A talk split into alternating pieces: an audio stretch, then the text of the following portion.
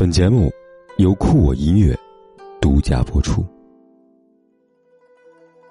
与君初相识，犹如故人归。这里是诗词之美，我是凯子。如果你想第一时间收听我的节目，并获得节目的完整文稿，你可以订阅我的微信公众号“凯子的诗词之美”。每晚十点，只为你读诗。在唐朝，很多人写过边塞诗，比如王昌龄、高适、岑参。黄沙百战穿金甲，不破楼兰终不还。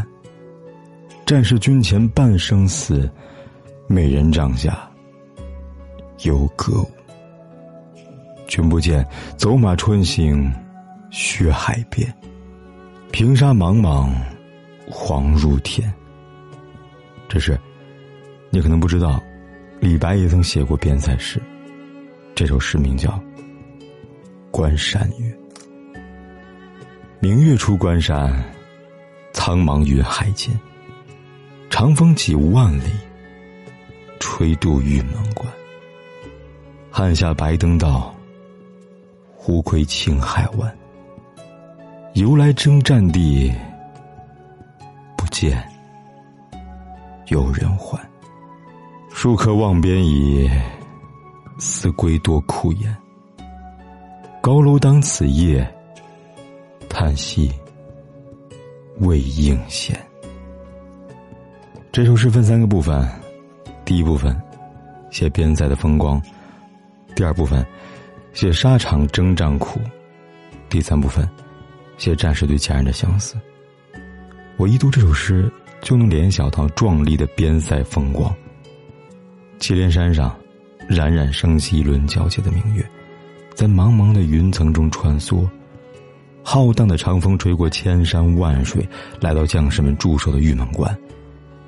我们都听见“月出东山”，这是祁连山在西北，本该是月落之地，但诗人偏说“明月出天山”。你以为是他搞错了吗？不，因为这是将士们的视角。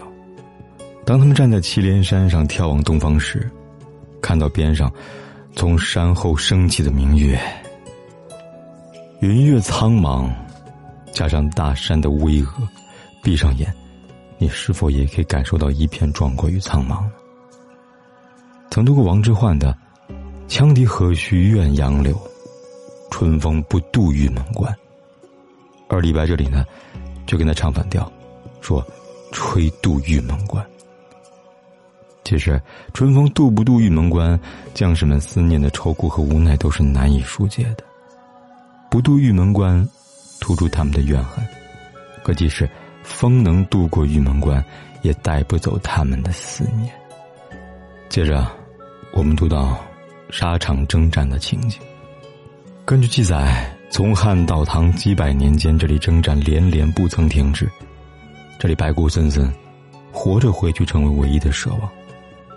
戴叔伦曾说：“愿得此身长报国，何须生入玉门关？”但若有选择，谁不希望远离战争呢？剩下最后四句直抒胸臆，写出了将士们对家思念的哀怨。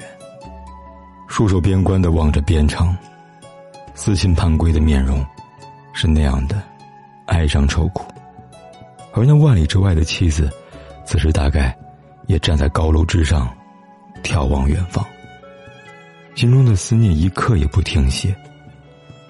无论是过去还是现在，战争都带给人深深的无奈和伤痛。这首诗读的心情沉重，希望世界和平。人人都可以远离战争的伤痛和灾难。